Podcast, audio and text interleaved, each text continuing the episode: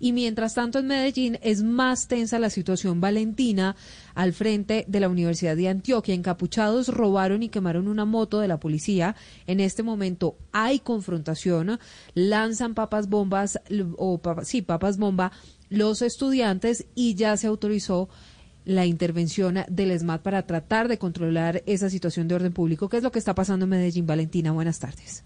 Silvia, buenas tardes. Pues son más de 15 encapuchados los que hicieron bajar a un policía de su moto. Él hacía parte de los controles y los cierres preventivos. Luego ingresaron esa motocicleta a las instalaciones de la Universidad de Antioquia, dieron varias vueltas en ella y la volvieron a sacar a la calle Barranquilla, donde la quemaron utilizando una de las bombas que suelen utilizar en este tipo de intervenciones. Por eso es que las autoridades acaban de autorizar que también ingrese el SMAT con sus tanquetas para dispersar esta situación, para tratar si es posible recuperar la motocicleta y también se ordenó la evacuación total de toda la universidad. Todas las clases y labores administrativas acaban de ser suspendidas precisamente por esta situación. Hay que decir que todo esto se da pese a que está lloviendo bastante en esa zona norte de la ciudad y vamos a estar muy atentos. El reporte por ahora es que el policía no sufrió ninguna lesión, Silvia.